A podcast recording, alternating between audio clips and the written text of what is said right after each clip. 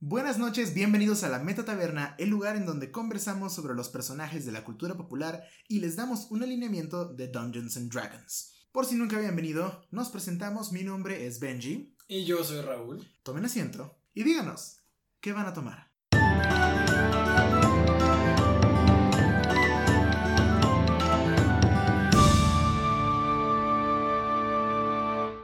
Ocasión estamos de vuelta después de nuestro pequeño break forzado gracias a la pandemia del COVID-19. Hay una pandemia por si no se habían dado cuenta. Es, está pasando. Ah, sí, sí, el, el mundo está en caos. ya nada es como lo recordamos. Eh, en fin, lo que sí es como recordamos es este programa, entonces esperemos que, que- que las cosas vu- vuelvan a la normalidad pronto. Estamos, como recordatorio, grabando varios episodios En un mismo día, todo en, junto. mismo día, todo junto. Eso quiere decir que el episodio de Harry Potter, que vino la semana pasada, y el episodio de Harry Potter que vendrá Hasta dentro de como hasta tres dentro semanas. de como tres semanas o dos semanas, serán todos grabados el mismo día que este. Así que el tiempo es una ilusión, el tiempo es ficción, lo cual va muy, muy acorde a lo que vamos a hablar el Sí, día de hoy. espero seguir vivo en ese entonces, así que muy bien. Como recordatorio antes de empezar, nos pueden escuchar tanto en Spotify como en YouTube, así que si están en uno y preferirían el otro, pues los links están en la descripción. Vayan en YouTube, Benji se esfuerza muy bonitamente para hacer animaciones y cosas así chidas. En YouTube tenemos los tableros de cómo vamos nuestras opiniones y las imágenes de los personajes para quienes no se acuerden. En Spotify tenemos la ventaja de que pueden escucharlos sin tener que estar viendo la pantalla. Exactamente. Así que eh, vayan a ver esos links. Y el día de hoy, Benji, nos vamos a adentrar al paradójico mundo de Inception. ¡Puang! Ahora, O sí sea, puedo, ahora sí puedo empezar otra vez el episodio para así hacer un episodio dentro del episodio. Sí, hay que reiniciarlo justo ahorita. Buenas noches y bienvenidos a la Meta Taberna, el lugar en donde conversamos sobre los personajes de la cultura popular y les asignamos alineamientos de calabozos y dragones. Yo soy Benji Yo, Raúl. y este es la Meta Taberna, la Meta Meta Taberna. La meta, meta, ta-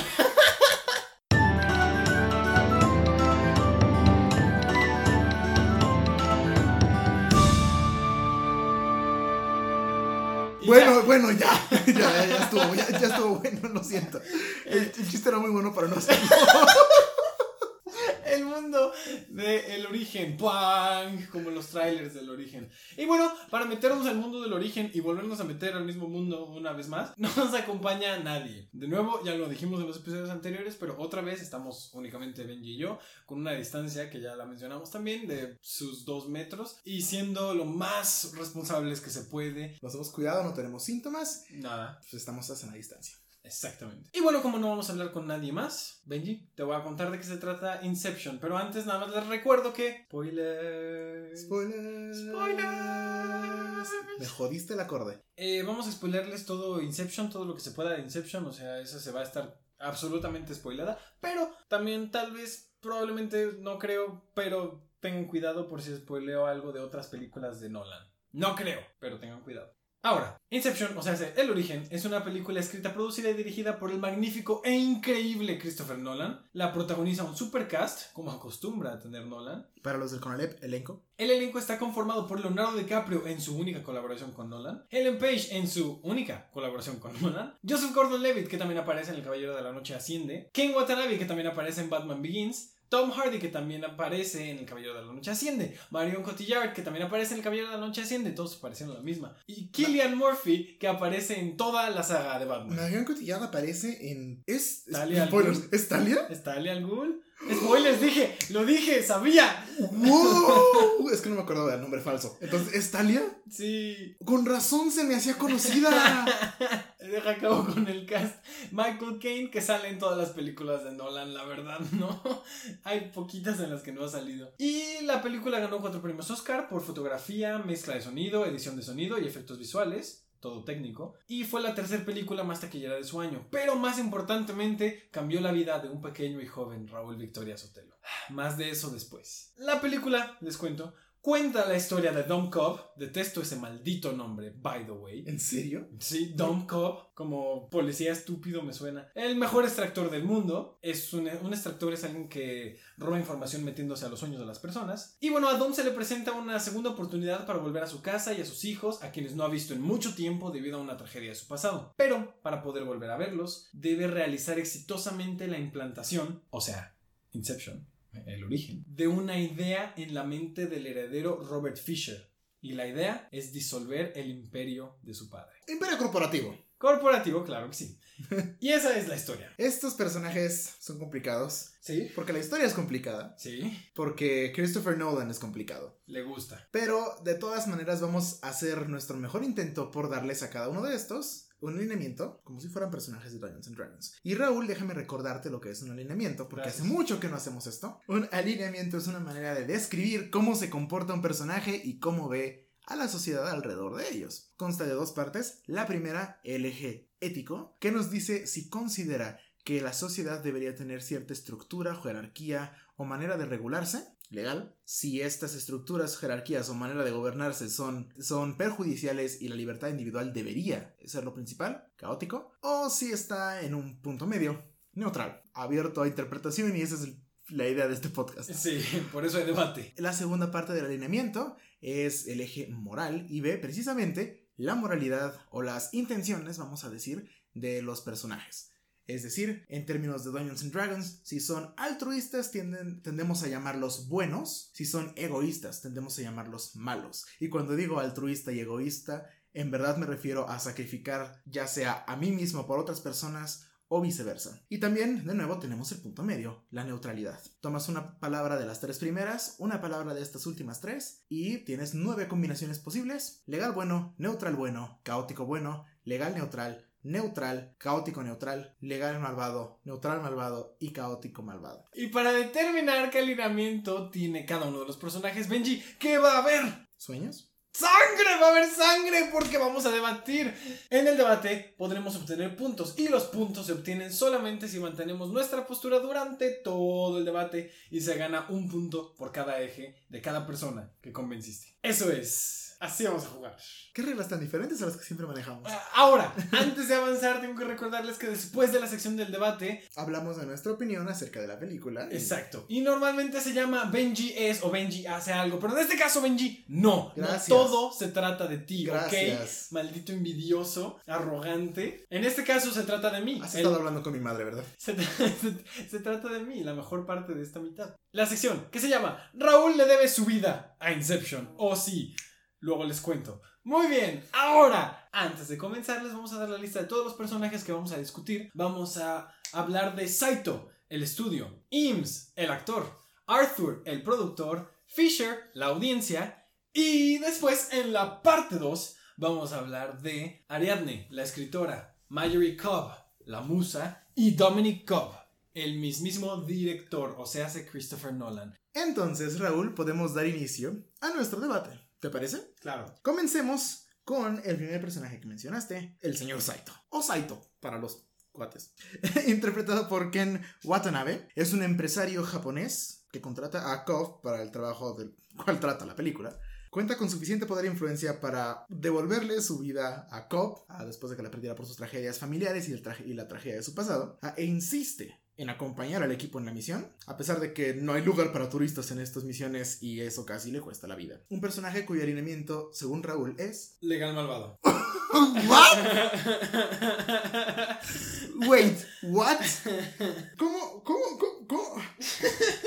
Creo que es la primera vez que estamos, que hacemos un personaje que alguien dice legal malvado y no estamos 100% de acuerdo.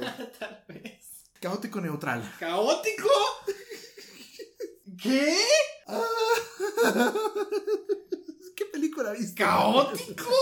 ¿Qué te pasa? ¿Estás todo mal? Es una película que he visto desde que tengo 10 años y me sacó mucho de onda tu análisis de raros. Luis Javier, si estás escuchando esto, no vayas a putear. Porque sé que Inception. ¿Quieres dar tus argumentos o te convences en que hables? Yo creo que. no puedes ni hablar. es que me sacó mucho de onda. Pensé que íbamos a estar más en sintonía. Lo siento, lo siento, lo siento. Yo creo que eh, eh, Saito es este, caótico, principalmente porque está utilizando la tecnología del sueño compartido para destrozar un, un imperio corporativo. Mm. Lo hace por un- una cuestión de poder, ¿no? Por una cuestión de que él es el competidor de las empresas de Fisher y entonces quiere básicamente tumbar a su competidor más grande, lo cual es respetable, supongo, en un mundo capitalista. Es la idea de querer ser mejor Es que tu competidor. entendible, no respetable. La idea de querer ser mejor que tu competidor Es, es, res- es respetable. No. No, ¿Cuál respeto? Pero así. no, por eso dije, especifiqué, la idea de querer ser mejor que tu competidor es respetable. Ah. Los métodos que utiliza, utilizaron pro- un programa este, experimental del, del- del Del ejército. ejército para meterse en el subconsciente de tus competidores e implantarles la idea de destruir su propio imperio. I mean, es un área un poco gris. Pero, pero yo creo que sigue siendo esta, esta cuestión de, de querer salirse con la suya, ¿no? A mí la razón por la que lo pongo como caótico neutral, además de que está utilizando esto para sortear todas las dificultades que podría ser ganarle a una corporación de este tamaño, vamos a decirlo así, por las reglas o, o- o por el buen camino, Mm. que es, es- es negocios, no hay, no hay buen camino. Además de esto, Capitalismo. Insiste en ir a la misión por sus huevos y porque quiere ver que, que este objetivo se logre, ¿no? Y eso, mean, eso nada más es por sus huevos, eso nada más es un capricho y eso nada más es lo que él quiere porque sí. Y por eso creo que es caótico neutral. Ok, yo exactamente creo que por todo lo que dijiste es que yo creo que es legal malvado. Este, para empezar, lo malvado, que creo que es lo que más me queda clarísimo, es esta idea en la cual Saito, toda su motivación durante toda la película, podemos especular sobre su vida privada y sobre todo lo demás, pero bueno, en lo poquito que vemos de su vida privada es el hecho de que el apartamento en el que estaba era el de su amante, así que bueno, ahí tiene su toque de no muy moral, porque además amante implica esposa, entonces está toda la relación. Pero, eso es aparte. Lo que estoy intentando decir primero es sobre lo que sí vemos en la película. La motivación completa de Saito durante toda la película es una absolutamente e- egoísta. Porque lo único que quiere es quitarle a su competencia a su empresa. A toda costa. No se detiene por la salud mental de Fisher, que en una de esas le pudieron haber traumatizado y arruinado su relación con su padre. Es- Lo hicieron. Sí, ajá, pero creo que lo hicieron de una forma que no lo traumatizó más de lo que ya estaba. Pero para él no, no importaba ninguna ley, es completamente ilegal esto de hacer las prácticas del Inception. No le importaba si el Inception era posible o no. Eh, él, él se le ocurrió y dijo vamos a hacerlo. Entonces no le importa nada lo demás con que cumpla su, su acometido, su, su objetivo de no tener competencia. Entonces eso es lo que me, me parece absolutamente egoísta y por eso digo malvado. Esa es la que se me hizo más sencilla. Ahora, el legal. El legal es la que está más imbalanceable. Porque se hace muchas cosas como por sus huevos, como dijiste, pero tú lo, tú lo pones como caprichudo. Y a mí no me parece caprichudo. A mí Saito me parece alguien que siempre quiere estar en el control. Su característica principal como hombre de negocios, como hombre poderoso, como todo, es que siempre quiere estar en el control. Entonces no creo que sea en específico en esa acción de entrar al sueño. No creo que sea capricho de entrar al sueño. Es, si yo no estoy, como hombre de negocios que soy, como manager que soy, cuando quieres hacer un trabajo y que se haga bien, lo haces tú. Entonces voy a entrar. Cuando quiero interceptarlo en un avión y hacerle el inception en un avión, compro la aerolínea. Hacerle el Inception suena como un eufemismo muy malo. no, compro la aerolínea. No deja nada fuera de su control porque mientras pueda tenerlo Oh, compró la aerolínea, aplicó la Bruce Wayne. Sí, Claro. antes de que Bruce Wayne lo hiciera cool, Saito ya lo hacía. Este, aunque probablemente también. ¿Por eso lo tuiteaste? Sí. ¡Oh! Síganme en Twitter. No entendí cuando lo vi. Entonces, todo siempre es para él tener el control. Y por eso yo siento que es legal. No creo que sea tanto el capricho, sino el poder, la capacidad que él sabe que tiene y que siempre quiere tener. Y por eso legal malvado. A todo esto sumémosle la cereza en el pastel, que es su código de honor, ¿no? De, de todas maneras voy a cumplir mi parte del trato. Ah, Aunque sí. sea un hijo de la chingada, voy a cumplir mi Y, parte y del dice, trato. aunque me pierda en el limbo, le promete, voy a cumplir Y mi lo parte hace. del Y lo hace. Eso pasa y lo hace. Dos puntos para Raúl. ¡Dos puntos para Raúl!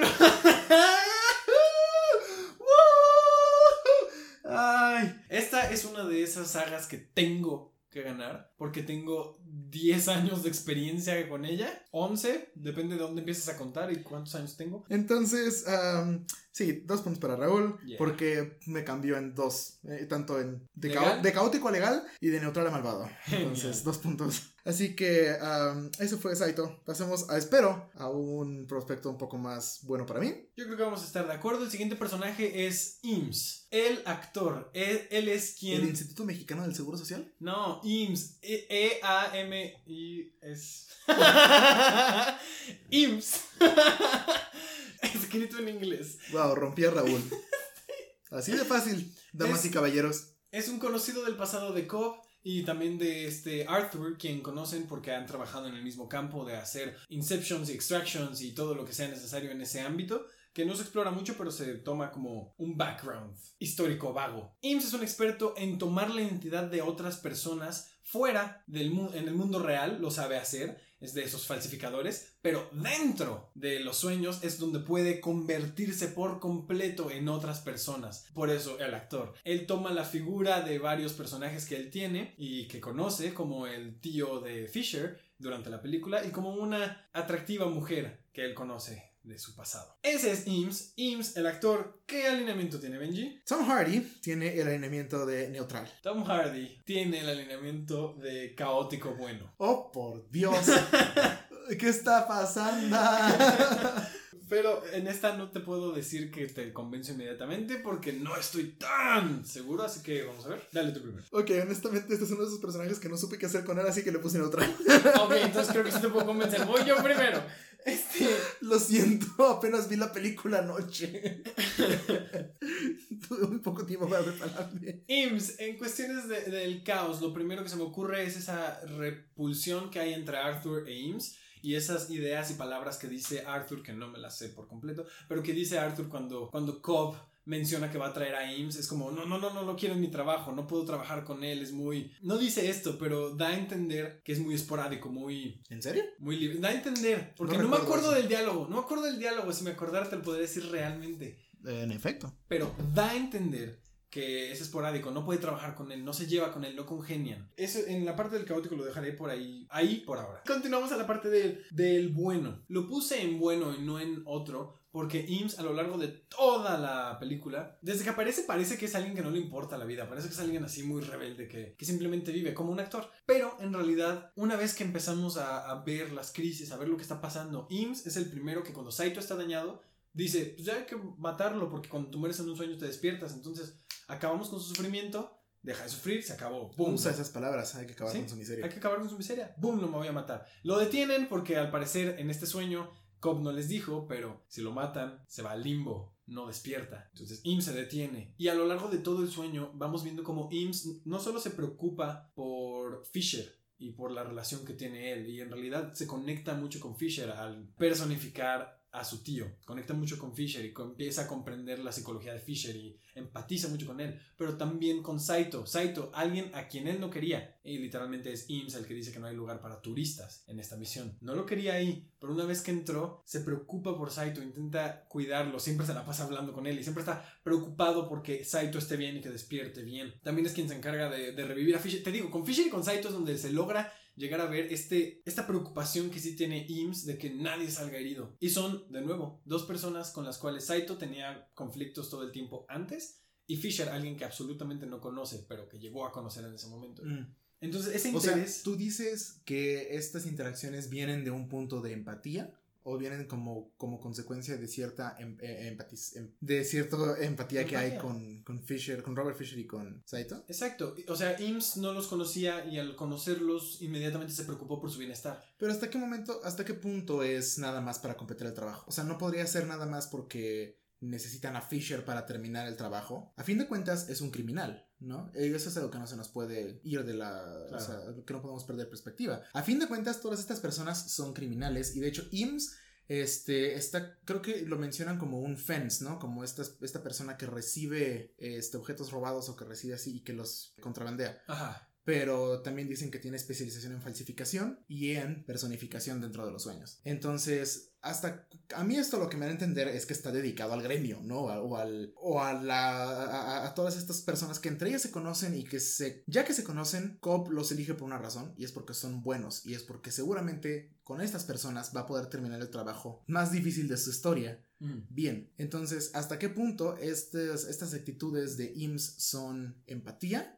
O son un medio para llegar al fin de terminar la misión? Yo creo en, en los momentos en los que falla la misión. Cuando Saito es lastimado, en ese momento se ve estas actitudes de IMSS de en serio cuidar por Saito, porque en realidad si no le importara, si le importara solamente la misión, Saito podría... Porque como yo entendí esa...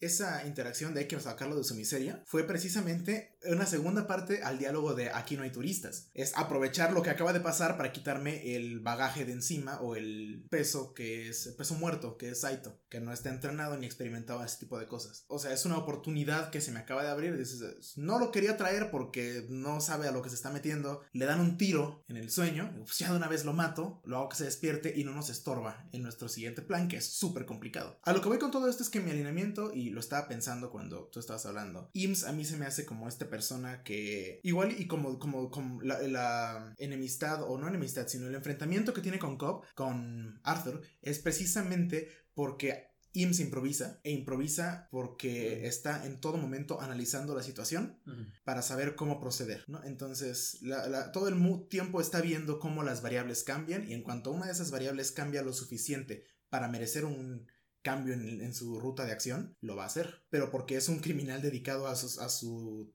tarea y porque eh, sabe que tiene que terminar el trabajo. Yo creo que sus prioridades son dos. Primero, terminar el trabajo, porque es un criminal al cual le van a pagar. Y la segunda es salir vivo del sueño, sacar a cuantas personas vivas del sueño se pueda. Y esto de sacar a cuantas personas vivas se pueda del sueño son, son por dos razones. Una, a los que conoce desde antes, no voy a mentir, tiene cierto cierto apego. A los que no conoce, o es el que le va a pagar o el, o el, objetivo, ¿no? O sea. Ok, pero yo veía su, su, bondad en esta relación que alcanza a desarrollar con Fisher y este, por ejemplo, al final cuando Fisher está viendo a su padre y tiene toda la reconciliación, este...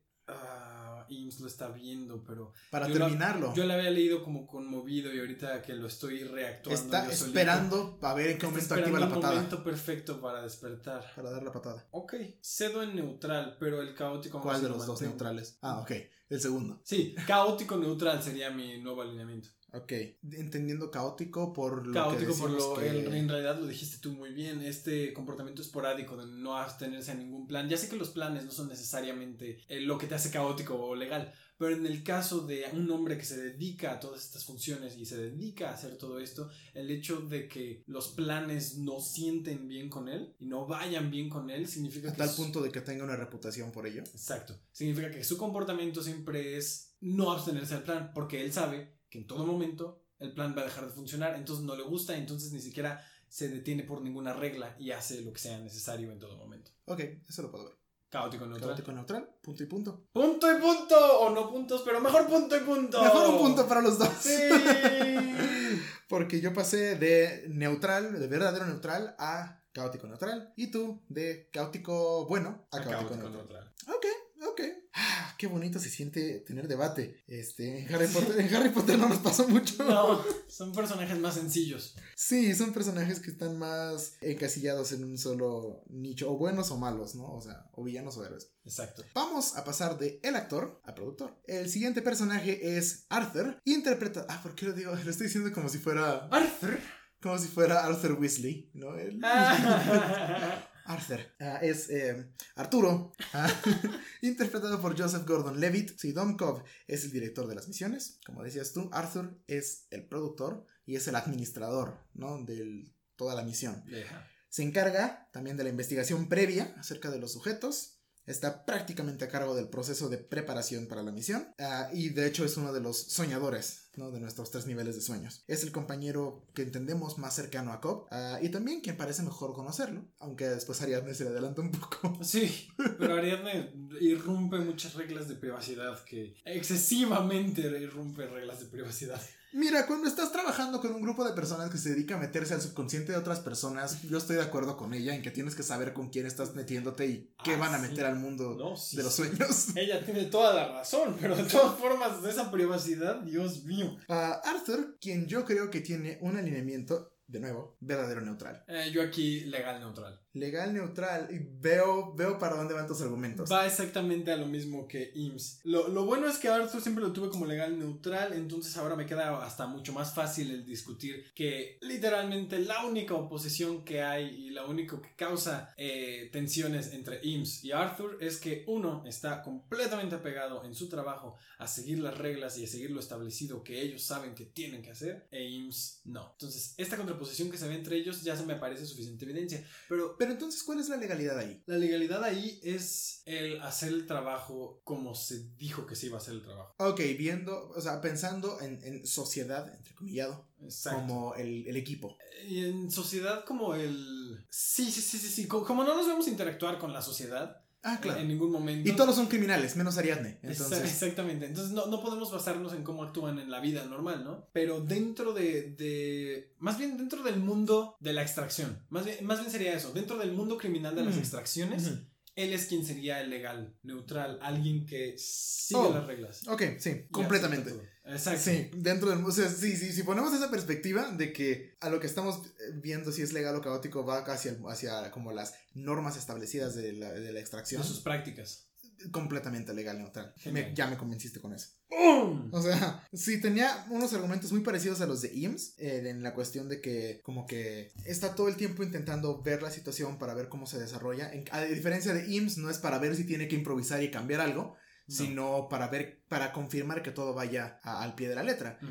Y con esta perspectiva que dices tú de la, la- la sociedad en la que nos estamos con- concentrando aquí es el mundo de la extracción, El mundo de la extracción. Definitivamente es legal. Genial. ¡Oh! ¡Oh! ¡Punto para Raúl! Ah, ah, ah, ah, ah, ti, ti, ti, ti. Y con esa felicidad voy a irme. ¿Qué, qué, qué es ese baile? Con esa felicidad inmediatamente me voy a ir al siguiente personaje, quien es Robert Fisher. Robert Michael Fisher. Robert Michael Fisher. Muy bien. Robert Fisher, el heredero de la empresa de su padre, Maurice Fisher. Él es el que pronto va a ser el rival más grande de Saito en cuestiones de energía, según ellos se dedican a la energía. Sí. Y Fisher es literalmente a quien nos metemos a su subconsciente. Vemos su subconsciente y cómo se comporta. Por eso me parece tan interesante esto como literalmente nos metimos a la cabeza de Fisher. No sé qué tanto podamos utilizar eso como argumento, pero el Su, punto- su- su subconsciente es el último nivel, ¿verdad? su subconsciente es todos los niveles. No, no, su subconsciente po- está poblando el nivel. Ah, Pero, sí. pero pero el lugar, quien- el soñador es él, ¿no? En- no, el soñador es IMSS El en el tercer nivel, pero se está metiendo a su subconsciente de Fisher. Sí. Wow, es. Es- sí, eso sí, es lo raro de la película. Bueno, Fisher, él tiene mucho dinero, está entrenado para cuidar su subconsciente de la extracción, literalmente. Eso me encantó. Es buenísimo. Es buenísimo. Y, y tiene daddy issues. Continuemos con el alineamiento de Fisher. Yo anoté y voy a seguir con ello porque la verdad no me acuerdo exactamente por qué, pero ahorita me voy a acordar. Fisher es legal neutral empezando y literalmente la trama es cómo se convierte en alguien neutral. Yo lo tengo como legal neutral, no pensé en transición porque yo no pienso en transiciones, ah, mucho menos en películas que son un one shot. Entonces, estamos de acuerdo en eso, pero vamos a ver si, si, si logras convencerme. bueno, pero di, di por qué es legal neutral. Dale. Legal neutral, en par- primero que nada, fuera del mundo de los sueños, ¿no? Eh, y rompiendo un poquito con lo que acabamos de decir de que estamos analizando la estructura de la extracción. A él sí lo vemos un poco. Él es el único que no es un extractor, ¿no? Es el único que, que no... Bueno, y Ariadne. Pero son los únicos que no se dedican a esto y que no están metidos en esto. Um, el único contacto que tiene Robert con la... que tiene Fisher con la extracción es Su entrenamiento. el entrenamiento que tuvo para proteger su subconsciente de posibles intervenciones. Eh, Lo cual de por sí ya me hace pensar que es un paranoico de primera o, o que al menos su familia lo hizo ser un paranoico de primera. Exacto. Es, como tú dijiste, una persona con daddy issues. Sí. Y la cuestión de que tenga daddy issues es que además de todo es un empresario. Creo que fuera del mundo de los sueños, eh, eso suena tan romántico, fuera del mundo de los, de, de los sueños, lo que él busca es el monopolio de su... O sea, es, un empresario hecho y derecho, ¿no? Busca el monopolio de su empresa con respecto a la industria en la que se maneja. Legal a todo lo que da. Dentro del mundo de los sueños y dentro de cómo él se va comportando como persona y cómo lo vemos deshebrándose, ¿no? Frente a nosotros como, como individuo y cómo vemos su subconsciente. Yo creo que es de estas personas que tienen un objetivo y que tienen una manera de ver la vida y hacen lo posible porque así sea, ¿no? En este caso el objetivo es la aprobación de su papá y la manera de ver la vida es, es así. O sea, él, él se subordina a su padre eh, y a las expectativas que tiene de él. Igual y no se siente como que él tenga que ser la cima de todo, pero sí se siente como que tiene, le tiene cierto derecho de responsabilidad a su padre. Tiene cierta responsabilidad para con su padre. Sí, sí, sí. Y eso es la legalidad que le, que, que, le gana a mí en todo, ¿no? La responsabilidad que tiene para con su padre, para mantener la empresa que, que, él inició. Exacto, y de ahí va mi cambio. Y lo pusiste perfecto. Él siente que tiene una responsabilidad con su padre de mantener la empresa, de cuidar la empresa, de, de hacer el monopolio, de llenar sus zapatos, de siente que decepcionó a su padre toda su vida, quiere dejar de decepcionarlo. Y toda la película y la misión de Saito que le pone a todos los demás es exactamente romper eso. Porque literalmente al final lo último que hace este Fisher en el cuarto donde su padre está agonizando en el sueño es tener esta conversación con su padre en la cual la recontextualizan para que le diga que estaba decepcionado de que siempre intentó ser como su padre. Y entonces Fisher es donde tiene esta revelación de, ok, mi papá estaba decepcionado, pero no de mí, sino de que intenté ser como él, de que estoy atado a cumplir lo que él quería, de que estoy atado a su empresa, de que estoy atado a ello.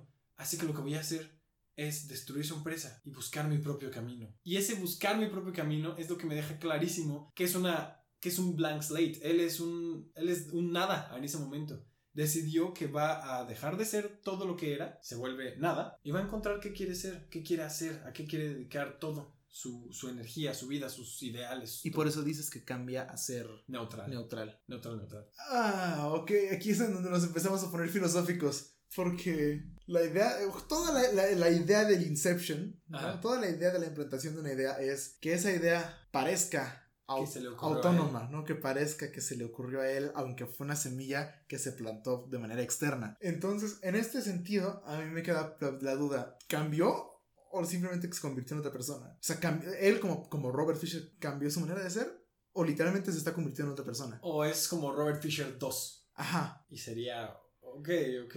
Yo creo que es. Él cambió. O sea, sí va a cambiar muchísimo de lo que él es. Y ya entendí por qué dices que filosófico. Sí, porque es como. Ese, cambio ni siquiera es interno, ¿no? Es provocado por alguien más, por alguien externo. Y, y es literalmente es alguien manipulándolo para que crea cosas que normalmente no creería. Ok, pongámoslo así, pero de todas formas creo que el, hecho de que sea una manipulación no le quita que siga siendo él. Porque, digo, no pondremos poner un ejemplo muy pequeño, pero si un comercial te manipula para que compres algo, ya sé que es muy pequeño, pero no te cambia tu esencia, no cambia quién eres tú. Al menos no creo, de nuevo, estamos muy filosóficos, pero no creo que te cambie quién eres tú. Entonces, sí, este es un cambio más drástico, pero de cualquier manera el cambio de nuevo se, detiene a un aspecto. En este caso el aspecto es relativamente grande, es un aspecto de relación familiar y de relación corporativa, pero aún así la relación de Fisher con su papá y la relación de Fisher con su negocio no son el completo de Fisher. Todavía hay mm. mucho más Fisher que no cambió. Todavía está el Fisher que recuerda con amor el soplarle al reilete con su papá y el, todas esas memorias.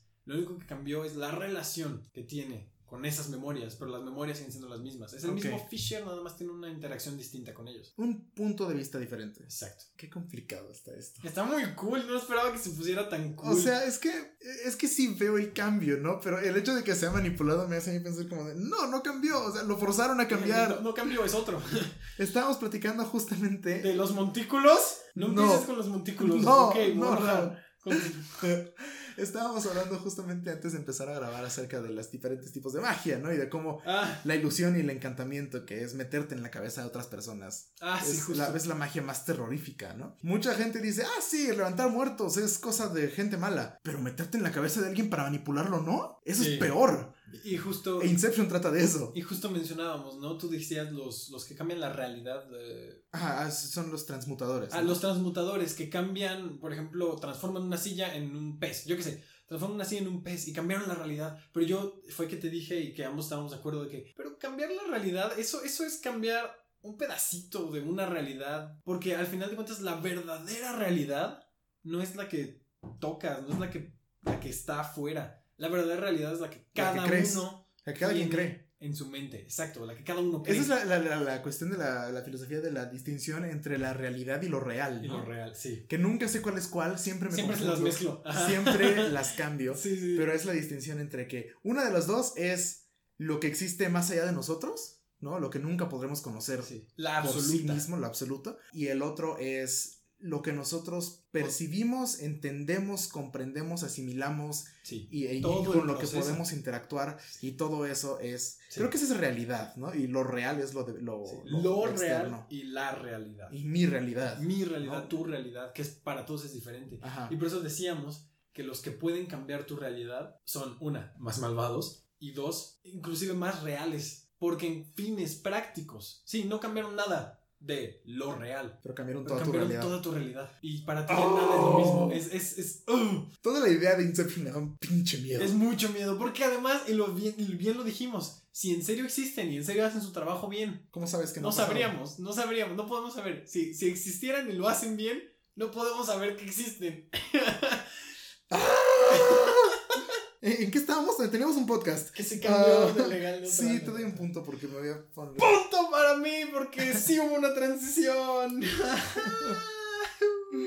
Bueno, eso, esto se va poniendo interesante. Eh, no pensé que se fuera a poner tan, tan, tan filosófico. No, yo pensé que Ah. íbamos a filosofar tanto hasta. Hasta el final. Sí, Y también lo vamos a hacer. sí. Pero, pero, pero no pensé que nos fuéramos a poner así desde Fisher. Espérate que lleguemos a mal.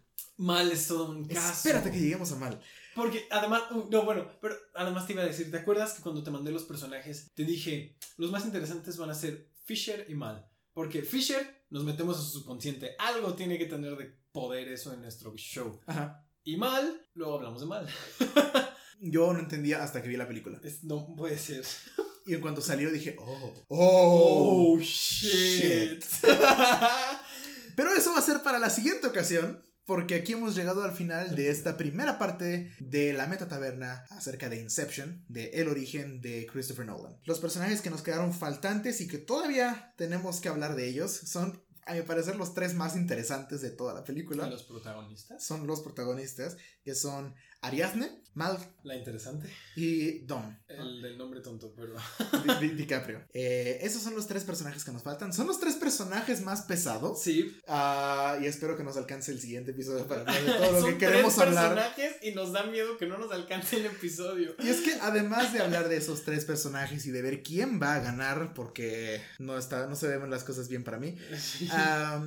también vamos a hablar sobre nuestra opinión de la película, sobre qué opinamos del final. am, Ay, no. y en, y en esta, esta sección se llama Raúl le debe su vida a Inception. Que después les voy a explicar también. Eso será lo que hablemos en la siguiente entrega de la Meta Taberna. Muchas gracias a los que nos están escuchando por habernos acompañado. Sí. Eh, muchas gracias por filosofar. Yo digo que si están en YouTube y si están en Spotify, se vayan a YouTube y pongan en los comentarios qué pedo. Sí, con, coméntanos lo que opinan. con Fisher y con su cambio de personalidad, cómo es la opinión de cada una de las personas con respecto al cambio eh, externo e interno de una persona, la realidad y lo real. ¿Qué es real, qué no es real? Por favor, echen toda su filosofía, todas sus paradojas, ahí échenlas. Y compartan este episodio eh, y los más en redes sociales. Se los agradecemos mucho. Síganos en Twitter, arroba caos-elemental. Síganos en Instagram. Los links están, creo que los pongo al final de los videos y también están abajo en, la, descripción. Siempre. Además, así como nuestros Twitters personales. también. Exactamente. Síganme, tuiteo cosas tontas.